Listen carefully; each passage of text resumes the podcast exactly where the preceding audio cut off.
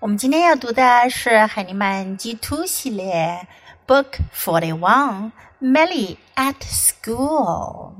Do you remember Melly the little puppy？还记得这只叫做 Melly 的小狗吗？我们之前读到过它的故事哟。今天是 Melly at School，美丽在学校。First, listen to the book. Melly at School. This is Meli. Ron is taking Meli to dog school. Meli has a lot to learn. She will learn many things at dog school. This is Karen.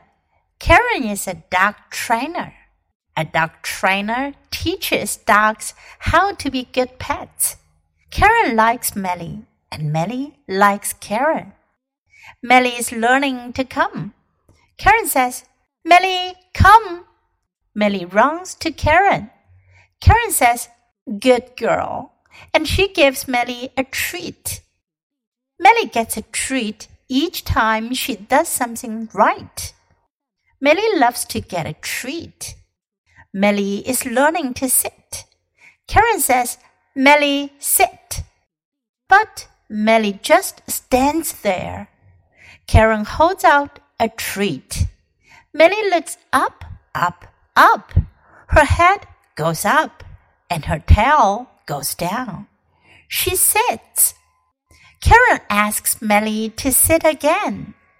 Dogs have to do new things many times. That is how they learn. Meli likes to go for walks.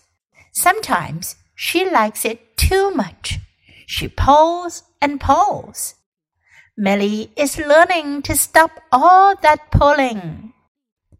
Meli is learning not to jump on Karen, too. Karen wants Meli to have fun. She makes up games to help Meli learn. Meli works hard at dog school. She is a tired little dog. Have a good little nap, Meli. 这故事讲的是梅丽去了 dog school 狗狗学校 dog school. This is a kind of school where dogs can learn. 这是狗狗们可以学会一些技能的地方。This is Melly. 这里又用到了我们多次学到的句型。This is 大家已经非常熟悉了，不需要我再讲了。Ron is taking Melly to take 谁谁谁 to 把谁谁谁带到什么什么地方去。Take Meli to dog school. Meli has a lot to learn. Meli has a lot to learn. Meli 有很多需要学习的。She will learn many things at dog school. Many things 很多东西。Learn 表示学习、学会。This is Karen. Karen is a dog trainer. A dog trainer is someone who trains dogs. Dog trainer 狗狗训练师是训练狗狗的人。A dog trainer teaches dogs how to be good pets. 他会教狗狗怎么样成为很好的宠物。Karen likes Meli, and Meli likes Karen. Meli is learning to come. Meli is learning to come. Meli 正在学来。这个动作。Karen says, "Melly, come." Melly runs to Karen. Karen says, "Good girl." 这是美丽学会 come 这个动作的一个过程。Karen 告诉她，美丽来，美丽就跑向 Karen，runs to Karen，然后 Karen 就会夸奖她，Good girl，好姑娘。由于西方人把狗狗当做他们家中的一员，把他们当做人一样看待，所以呢，如果是雌性的狗狗呢，他们会叫 girl；如果是雄性的狗呢，会叫做 boy，good boy。当然，我们也可以用 good girl 和 good boy 来夸奖小女孩和小男孩。And she gives Melly a treat. Treat 在这里呢，指的是 food or drink, given by way of compliment or as an expression of friendly regard，作为奖励或者是友好的款待，给予给别人的食物或者饮料，可以叫做 treat，好吃的美食。Gives Meli a treat，给了梅丽一个好吃的。Meli gets a treat each time，这里呢用了 get。get 是得到，刚才我们说的是 give 是给出，get 是得到，give and get 这两个词呢是相反的。Each time she does something right, 每一次她做对事的时候，Meli loves to get a treat。Meli is learning to sit。现在，梅丽要学的是第二个动作 sit 坐。but Meli just stands there。可是呢，她还是 stands there. Stand, 站，站在那儿。她还是站在那儿。Karen holds out a treat。Karen 伸出手，把好吃的递给他。Meli looks up, up, up。Meli 呢，就使劲的向上看。Her head goes up。and her tail goes down，她的头呢就向上，她的尾巴呢就向下。自然而然的，she sits，她就坐了下来。Karen asks Meli to sit again. Karen 就叫美丽再坐一下。Dogs have to do new things many times. Have to 不得不必须要。狗狗们必须要把新的事情呢做很多遍。That is how they learn. 他们是这样学会的。Meli likes to go for walks. Go for walks. 去散步. Go for walks.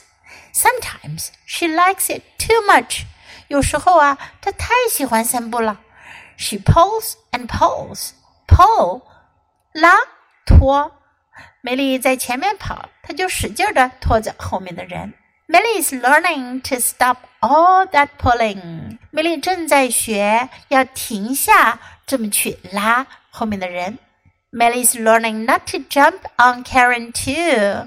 她还要学不要跳到 Karen 的身上，因为狗狗都喜欢扑到别人身上，有时候会引起别人的害怕。所以呢，在狗狗学校，他们要学会 not to jump on somebody else。